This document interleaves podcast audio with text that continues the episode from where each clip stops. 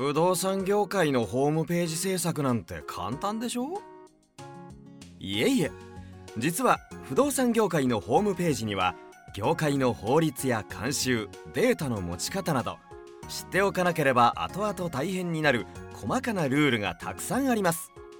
サービシンクは不動産業界に特化して13年。不動産業界のホームページ制作システム開発ならサービシンクウェブディレクションやってますラジオ。この番組は東京でウェブディレクターをしている名村がウェブディレクターとして思っていること感じていることをお伝えしているインターネットラジオです。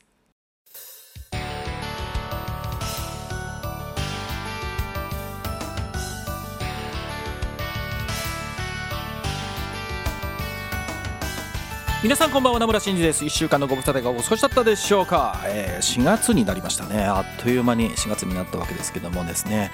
えー、今日から新年度が始まったんですけどもネットを見てると昨日とか今日とかでですね、えー、まあそれまでの会社を辞めたりとか新しい会社に行きましたとか中にはですねもう引退をしましたという方もいらっしゃいましたけどもいやーちょっと想定外の方だったんですけどびっくりしましたけどもね、まあ、そういった形でいろんな人が動いてるんですけども春は人の動く時期だなというのをつくづく思いましたけどもね、えー、そんな中嬉しいおはがきをいただきましたのでご紹介させていただこうと思います、えー、ラジオネーム誠さんからいただきました。名村さんこんばんは、えー、未経験ながら4月から制作会社に入社することができましたということでおめでとうございます。すごいですね。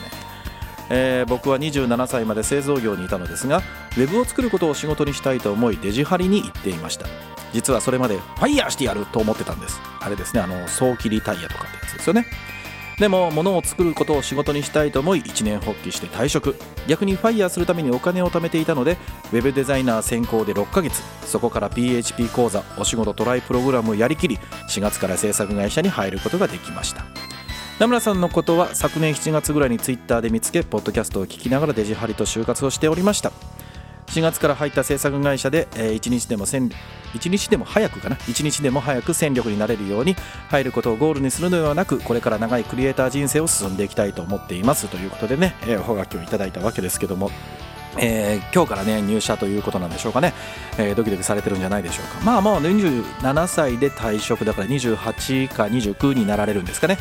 まあ、あの30がなんか節目っていうのはね、えー、数字に意味があるかないかっていうのはちょっと別ですけども、あのこれからの30歳30代をこう、ね、仕事を楽しんでやれるっていう意味で言うとちょうどいい時期なんじゃないかなと思いますけどもね、えー、今日とかもしかすると初日で、えー、どうでしょうかねあのテレカンでやりきるとかではなくて入社ですかねオフィスに行くことができたんでしょうかね。と最近ね入社しても全然オフィスに行けないままっていう方もいらっしゃるみたいですけどもね、えー、入社の最初のオリエンとかをちょっと受けたりしてるというような時期あ日だったんじゃないでしょうかね。また入社してあの仕事が進んでって自分が何かこうやってみたいとかこうやってんなことしてるあんなことしてるっていうのがあったらねぜひお書きいただければなと思いますけどもこんな風にねあのすごい頑張って、えー、未経験でもっていうことでね制作会社に入られた方もいらっしゃいます、えー、誠さんにね皆さんも後から続けという感じの方も結構いらっしゃると思うんですけどもぜひとも頑張っていただだきたいなと思っています。というわけで、えー、今夜も行ってみたいと思います。今夜も30分ナムラについてこい。この放送は不動産業界特化のウェブ制作システム開発でおなじみのサービスシンクの提供でお送りいたします。はい、というわけで今週も始まりましたけどもね、えーと、あ、そうだ、先にちょっとお伝えしておこうと思うんですけどもね、あの、先日までちょっとご紹介をしていたんですけども、今日ゲストでですね、えー、小野谷さんがいらっしゃるって話だったんですが、実はあの、収録の時にですね、小野谷さん年度末ってことで、かなりちょっとお忙しいということで、スケジュールが合わなくなってしまいまして、えーと、いらっしゃるのがちょっと後日に伸びることになりました。あの、今日は名村一人でね、30分一人喋らせていただこうかと思いますけども、小野谷さんへのおはがきまだまだお待ちしておりますので、ぜひとも送っていただければなと思います。ということで、今日はあの、名村一人会なんですけども、えー、冒頭でねあの4月から生産会社に入った入りますというおはがきをいただいてとてもほっこりしておるんでございますがあのうちの会社ですね あの僕のところにも新卒が2名入ってくることになりました。えー、今日はねもう僕も一日中テレビ会議ばっかりだったのであの社内の打ち合わせとかも含めてねあのなかなかその最初に挨拶してっていうことで、まあ、あの入社のオリエンだったんであの週明けから僕のあのビジョンシェアリングとかえー、名村がやっているような、あのまあ、ここね、あのポッドキャスト聞いていただいている方もしかしてご存知かもしれませんけども、文書術とか、ああいったところの、まあ、社会人としての基礎的なところ、あの部分は僕が、あの、未だに社内研修としてやってるんですけども、それが週明けの月曜日から、えー、2時間とか3時間のが3つぐらい組まれてたんじゃないかなと思いますけどもね、まあ、そこで、えー、彼らと一緒にいろいろ話をしてみたいなと思っておりますけども、皆さんの会社ではいかがでしょうかね。えー、新卒が入ってきたとか、えー、まあ、中途の方でも4月から入社したよという方がね、結構いらっしゃるかもしれませんけどもね、えー、春はあの出会いの季節でございますから、えー、まあ、そういったところで会社の仲間が増えたりとか、まあ、逆にあの3月末で、えー、と別のところに移動していったっていう方もいらっしゃるかもしれませんけども回り回ってねいろんな仕事ところで仕事に、えー、やってれば会えるかもしれませんからね、えー、そういった縁を大事にしていきたいなと思っておりますけどもね、えー、そんな中その新卒っぽいことでおはがきをいただいております、えー、ラジオネーム十和田和幸さんからいただきました。名村さんこんばんは。今年もあっという間に4月になりましたね。かっここれを読まれてる時はもう4月かもと。えー、いうことで3月にいただいてたんですけどもね、えー、僕のいる会社は500人ぐらいなのですが4月に新卒が入ってきます。僕のいる部署にも配属される新卒がいて、えー、今年指導社員になることになっています。すごいね。指導社員ってあるんだね。先輩とかじゃなくてちゃんとこう教えるみたいな人なんですかね、えー、僕そんなにでかい会社にいたことがないんで あんまり。あと新卒で僕した社会人にすんなり出てる人じゃないからいわゆる新卒1年目ってよく分かんないんですけどもね。えー、社会人としてのマナー研修とかは人事部がやってくれるのですが部署に来てからどうしたものかと思って何気なく社会人でググったら名村さんのブログが1位にあるじゃないですか、えー、新卒学生へに社会人と社会人の残酷だけど知っておくと得する生き方を伝えますというのを読み始めてサービシンク代表名村ですってあってビビりましたって ありがとうございます。これ読んでいただいたんですかね。今、社会人でググって1位なんだ。あの、もうだいぶ前に書いたあのブログなんでね、会社のブログですけども、ありがとうございます。えー、でも書かれてて書かれていたことが僕も社会人になって数年経ちますが最初に知ってたらよかったというような内容だったのでこれを配属してきた子たちに見せたいと思います。ただ今だからこそそうだよなとは思えるのですがこれを大学卒業してすぐに読んだら速攻仕事辞めたくなる気もするのでそこはちゃんとフォローしたいと思います。でさらにですが社会人で SEO1 位ってえぐいっすね、えー、新卒が配属して見せたら彼らの反応をまたおはがきしたいと思います。ではということでねおはがきをいただきましたけども。大きい会社さんですね。500人ぐらい。制作会社さんだけ制作だけじゃないかもしれませんけどね。事業会社さんとかもしれないんですけども、えー、この十和田和幸さん本名かどうかラジオネームですけどもね、えー、分かんないんですけども。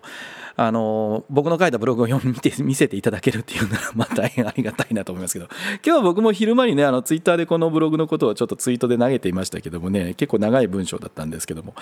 えー、新卒の学生へということでね。あの僕がうちの会社のあの社会人になった新卒の子たちにも伝えておくべきかなと思ってることを、まあ、もう2年2年か3年前かな。ブログに書かせていただきました。もしよかったらねあのこの、えー、ポッドキャストを紹介しているブログの方にもリンク貼っておりますのでえー、後で見ていただければなと思いますけども。どうでしょうかね。あの速攻仕事辞めたくなる気ってそんなにひどいこと書いてないと思うけどな僕。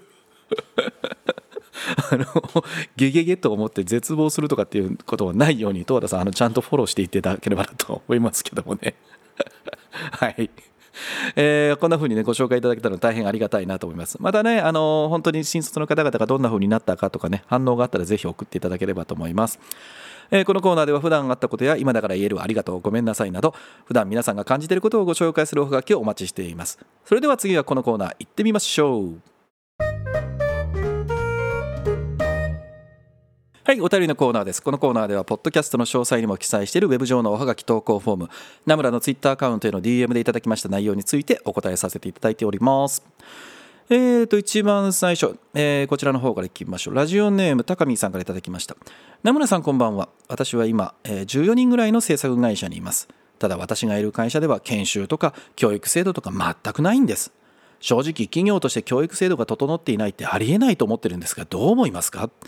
私自身は経験がそれほどなく入社してからの教育制度に期待しているしていただけ、えー、していただけにとてもがっかりしています。この会社で育成してもらえなさそうなので正直転職を考えていますということでねおはがきをいただきましたけども、えー、これを読んだ時にですねもう最初すごくこうなんでしょう僕も心臓が痛くなるような思いだったんですよね。あの制作会社の一応代表しておりますので 教育制度とかって言われてしまうとねすごくドキドキしてしまいますけどあのねこれはすごく難しい問題だと思います。あの何がというとまあ、14, 名14人ぐらいの制作会社さんということなんですけどもおそらくね10名から15名ぐらいの制作会社さんまでで本当に経験の浅い方にちゃんとした教育制度を持ってる会社ってないんじゃないかなと思うんですよね。というのがこれ高見さんの本当に厳しいことをちょっと言ってしまうかもしれないんですけどもあの14人っていうことですけども、まあ、それぐらいの規模の制作会社僕もあの当然最初から今のね、えー、30人近くの会社ってわけじゃなかったので、まあ、1人から始めてますからね、えー、そういった14人ぐらいいたの時もあったんですけどもこの頃ってあの教育制度を作る要はもうもぶっちゃけて言ってしまうと金銭的な余裕が多分ないんですよ。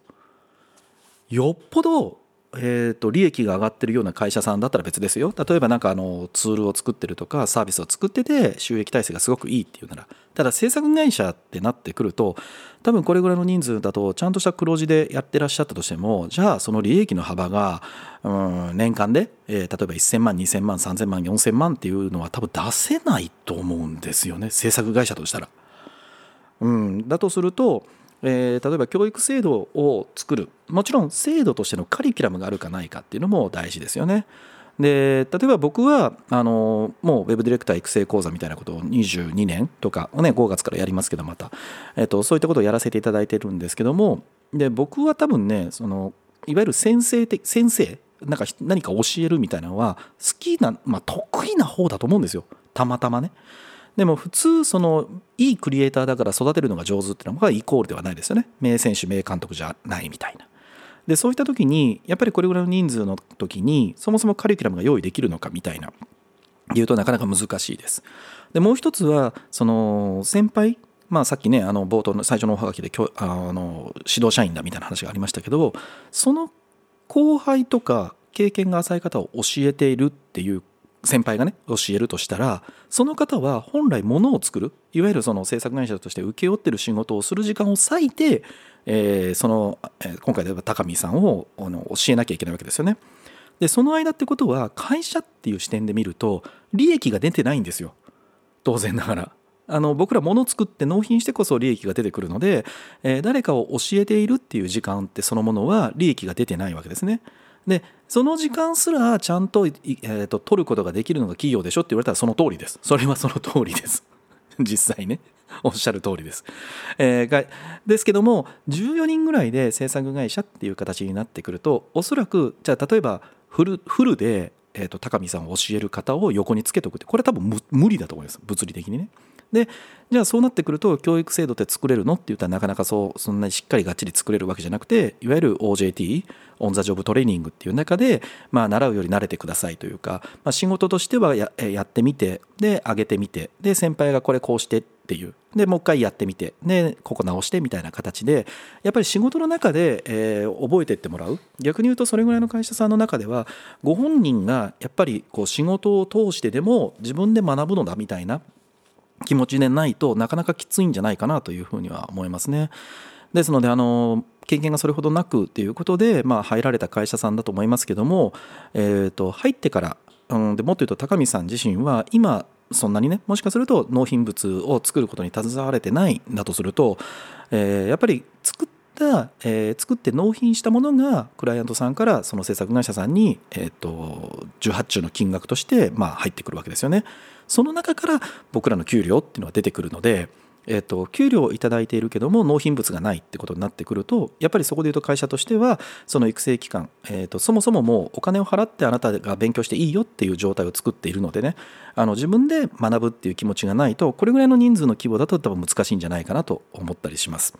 なので30人から50人以上ぐらいの会社さんというのが多分本来、育てるっていうことで言うと、えそういった制度をまだ作る余裕が出てくるんじゃないかなと思うんですね。なのであの単純に人数っていうことだけで言うと、えもうちょっと人数が多いところとか、まあ、教育制度をその入社する時とかにね、え聞いてみるっていうのがやっぱ正しいんじゃないかなと思いますのでそんなプンスカプンスカ怒らずにですね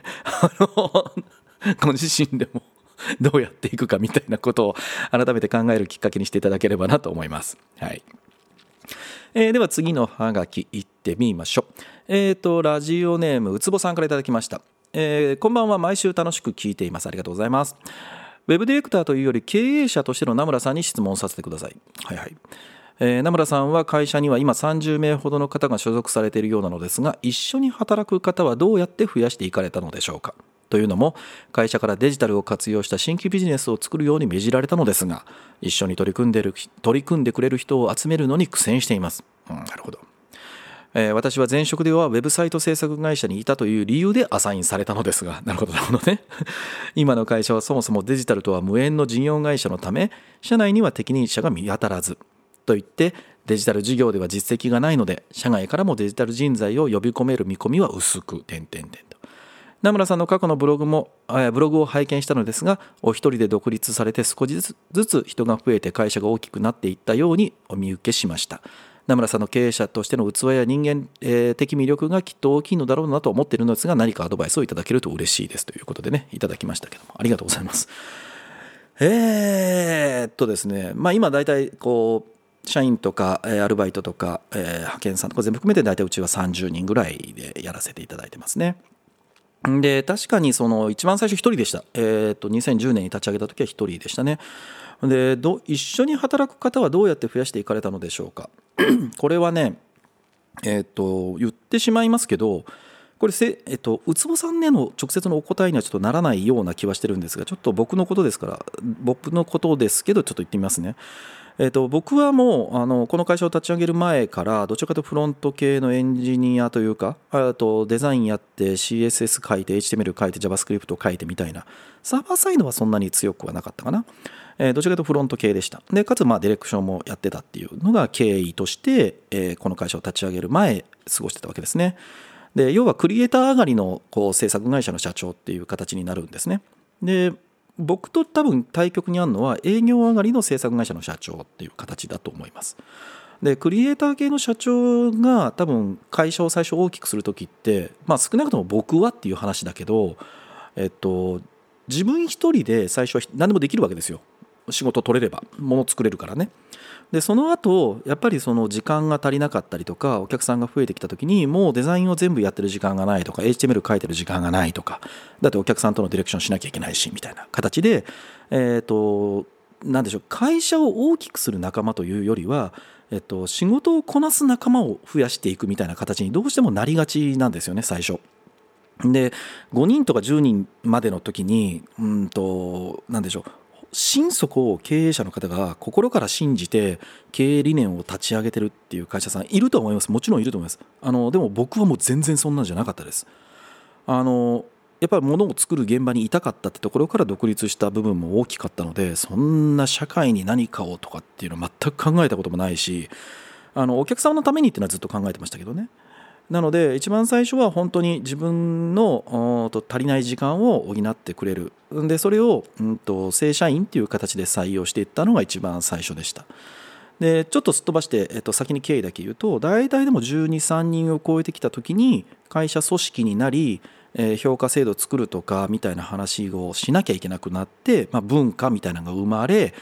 2015年かな？2015年ぐらいに僕はちゃんと会社の理念とか社税とかあとビジョンみたいなものをちょっと明文化するようにしました。だからそこからはどちらかというとビジョンとかにこう合意してくれたというかじゃあ一緒にいいよとやっていこうぜ名村みたいな形の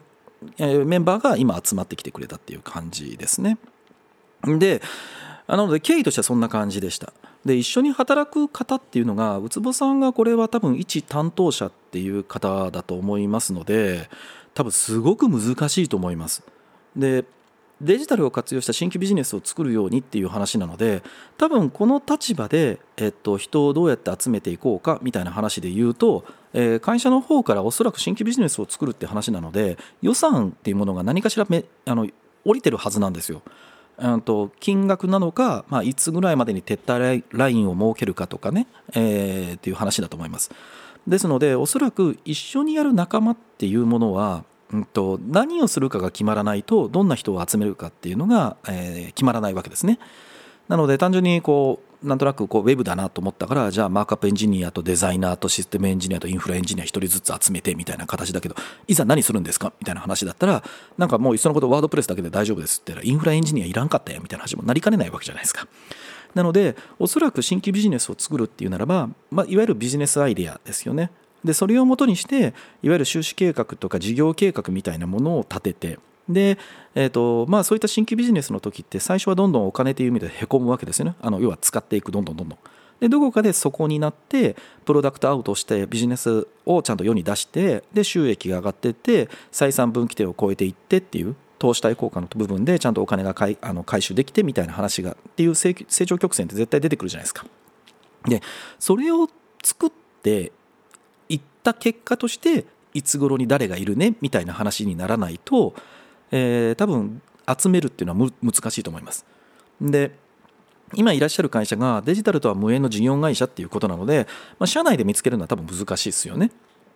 でそうなると多分その事業モビジネスモデルを作っていつぐらいまでにこうお金をずっと使っていくかっていうことで、えー、その時には多分外部の制作会社さんなのか、えー、フリーランスの方なのか、えー、派遣さんなのかみたいな形に多分ご一緒させてしていただく必要が多分最初あると思います。要は僕が最初にこの会社を立ち上げた時と同じようにあくまで一緒にこうものを作るメンバーですね作れるスキルがあることの方がどちらかというと残念ながら優位に立つみたいな感じですねでその後ビジネスがちゃんとその、ね、新規ビジネスが軌道に乗った時にはこのビジネスによって世の中に何を提供するんだとか、えー、その今いらっしゃる会社さんがそのビジネスを通じて社会に何を提供するかみたいなことをちゃんと、えー、ウツボさんが作っていってで、えー、代表の方とか他の事業部の方々にもごご相談をしてこれを打ち出していこうと。それを一緒にやっていきたいっていうことが外に明確に打ち出せるようになっていくとえ一緒に働く仲間っていうのを、えどちらかというとこちらからも一緒にやらないっていうしそれを一緒にやりたいですっていう方がやっと集まってくるっていう流れになると思います。なので、うつぼさんの立場で言うと、そのいきなりこう、うん、社員っていう形で言うと、多分、なんでしょう、その状態で社員を取りたいとかってなってくると、もう給料以外にでもやりようがないんですけどいくら給料高くても何をするかわからないけど給料が高いってとこにもいけないじゃないですか。だからやっぱりその新規ビジネスを作るっていうことを命じられたっていうことで言うならば今一番大切になってくるのは、えー、といずれ一緒に働く仲間を、えー、雇い入れたい招き入れたいっていうために今どんなビジネスをこの会社だったらできるんだろうかでそのこの会社はどれぐらいそれに対して、え、っといろんなものですね貼る、えー、例えばウツボさんの稼働もそうだし、えー、何かアウトキャッシュするんだとしたらお金そのものもそうですよね。っていうものが貼れるのか。あとは今いらっしゃる会社の中で、えー、デジタルじゃない、えー、部門とか部署とかサービスをやってらっしゃると思うのでそういったところと何か一緒にやることができないのかそこでの、えっと会社が持ってる、えー、ナレッジとか経験とか知見とかそういったものを、えー、デジタル化していくかとか、まあね、あのデジタルトランスフォーメーションの DX っていう文脈じゃないけども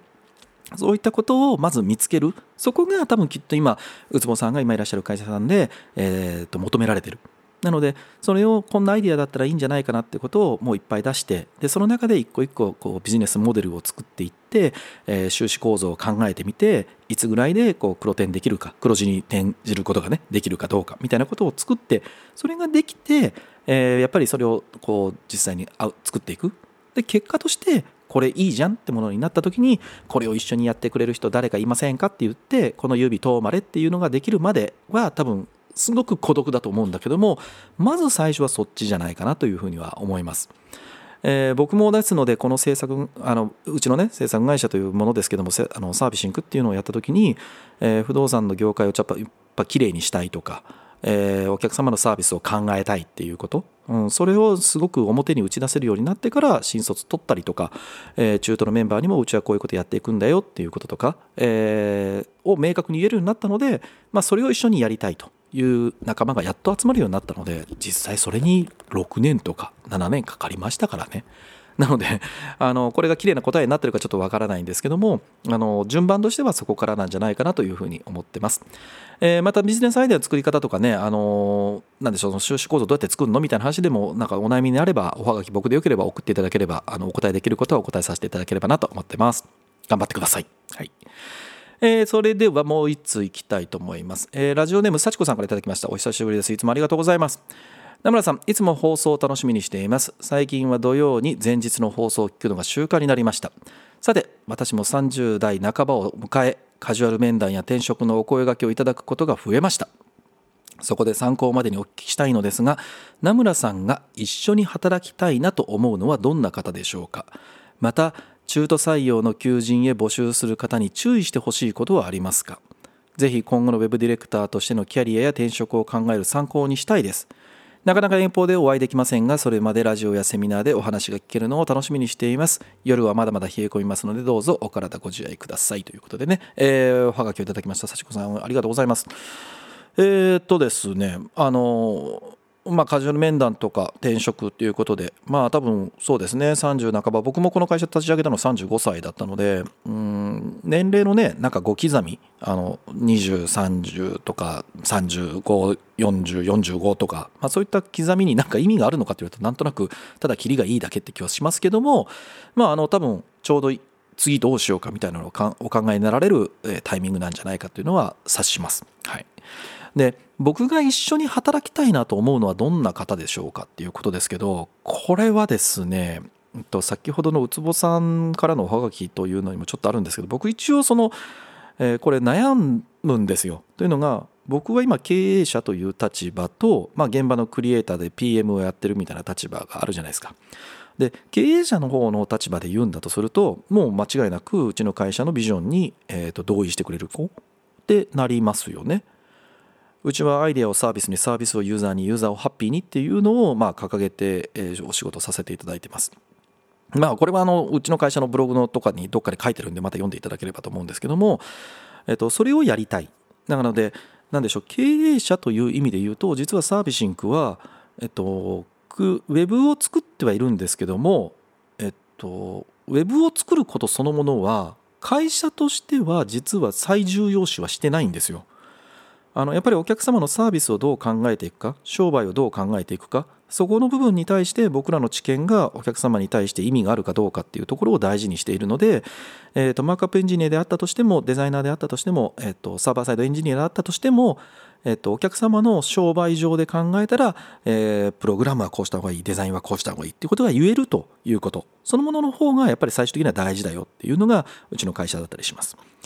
えー、ですので新卒で入ってもあのお客様の前に一人で立ってサービスのことをちゃんと考えられるようにならなきゃダメよみたいなことは、まあ、うちの前提だったりするので、えーと、そこがまあ一緒に働きたいなと思える方ですよね。で PM でっていう立場で言っていわゆる Web を作るプロジェクトの中で一緒に働きたいなと思える方はうんちょっと抽象的なものを言ってしまうんですけど相手のことをやっぱり思いやれる人みたいなあの本当にもっと抽象的に言ったらいい人っていうその いい人っていうと本当にすごく抽象的なんですけどやっぱりさっき言った相手のことを思いやれるとか誰かとののりしろがあるかとか、うん、そういったことがあの自然とできるような人であってほしいなとは思うんですよ。これって別にディレクターが何でもかんでも引き受けてこう一番面倒くさいところを全部こうやってるとかそういう意味ではなくてこれはもうだから ME であってもデザイナーであっても同じです。あのやっぱりチームとして一緒にやっていくっていう中なわけですよね。なので彼がスキルが高いから全部彼に任せようとか僕自分はスキルが足りないからここで手を挙げてもしょうがないしとかっていうのではなくて、えその中で自分ができることないですかっていうとか、えそこの部分だったらお手伝いできますとかこれちょっと僕が刈り取っとくよとかっていうことがやっぱりチームの中で、えっと、言えるような仲間と一緒にやっていきたいなと思います。ただもちろんその僕が PM であるとかディレクターっていう立場で言うんだとしたら何でしょうそれは言ってくれればとても嬉しいんですけどえっとうんちょっと言葉を選ばず語弊を恐れず言うんだとすると僕は期待はしてないあの PM とかがそれを期待してしまうとやらない人とか手を挙げてくれない人に対して失望するって話になってくるというかそれの押し付けになってくるのでそういう意味で、えー、と僕はそれをメンバーには期待はしてないですけどもしてくれる子たちがやっぱり揃ったメンプロジェクトっていうのはすごく強いですよ。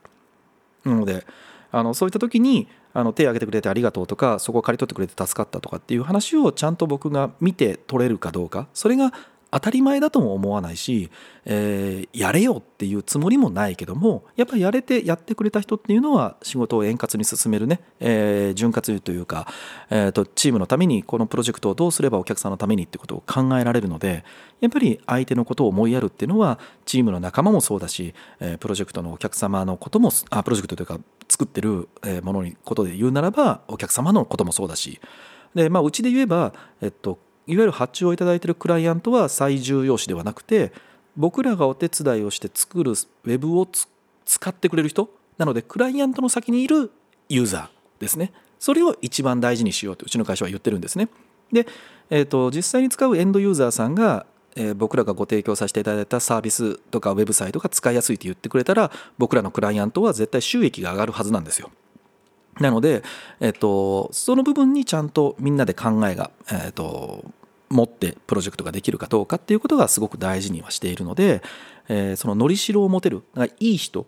だから僕はあの昔から企画は誰からあどういった人が、うん、いい企画は作れるんですかって言ったらいい人ですってずっと言ってたんですよね。やっぱり思いやりがあるとかさっき言った通りだけどのりしろがあるとかねそういったことに何かにちょっと人とは違うけども気がつけるとかえー、そういった人がやっぱりこういいものを作れるって僕は絶対大事だと思って信じきっているのでなので一緒に働きたいと思うのはどんな方でしょうかっていうとちょっと抽象度が高いんですけどもそういったことになるかなと思います。あのスキルとか知識は勉強すりゃいいんですよ。時間が解決してくれるので。なのでそれとは別でやっぱり心根というか心のありようみたいなところそこの部分がすごく僕は大事かなというふうには思っています。あのただまあもちろんあの転職活動ってなってしまうとスキルとかうんと採用条件とかそういったところにどうしてもフォーカスされてしまうのであの僕がお伝えさせていただいたことが転職にすごく役に立つかっていうとすごく難しいとは思います。あの表現もしづらいと思うんですよね。幸子さんが「私は思いやりがあります」って言われても「おう」っていうしか言いようがないからさ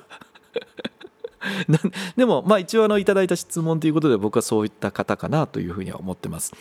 えー、参考になるかどうかね本当に怪しい回答をしてしまったんですけどもあの福岡にねまた行けることがあればぜひお会いしてその時ゆっくりお話をさせていただければなと思っておりますのでぜひとも頑張ってみてください。はいえー、ということで皆様からの Web ディレクション Web 制作の疑問質問のおはがきをお待ちしています。ウェブ上のおはがき投稿フォーム、ナムラのツイッターアカウントの DM からラジオネームをつけてお送りください。これからも楽しいおはがきお待ちしています。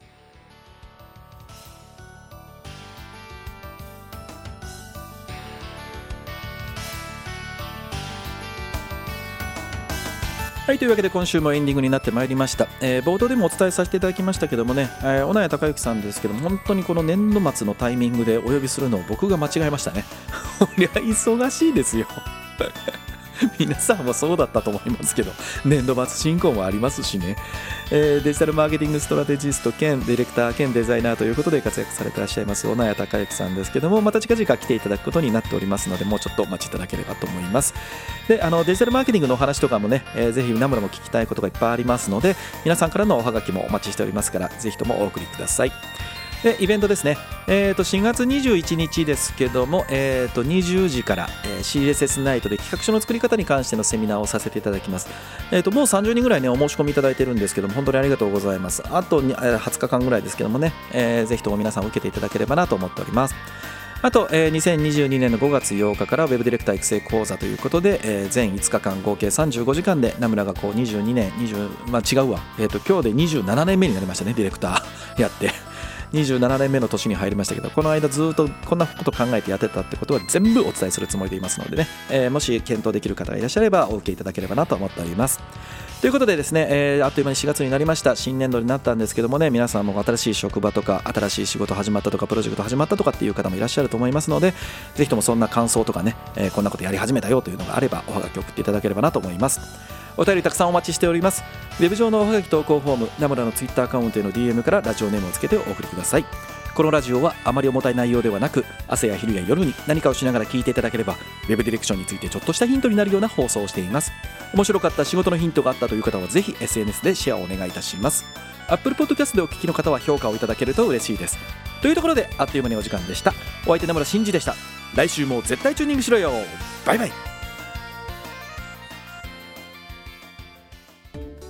家を探してホームページを見ているけど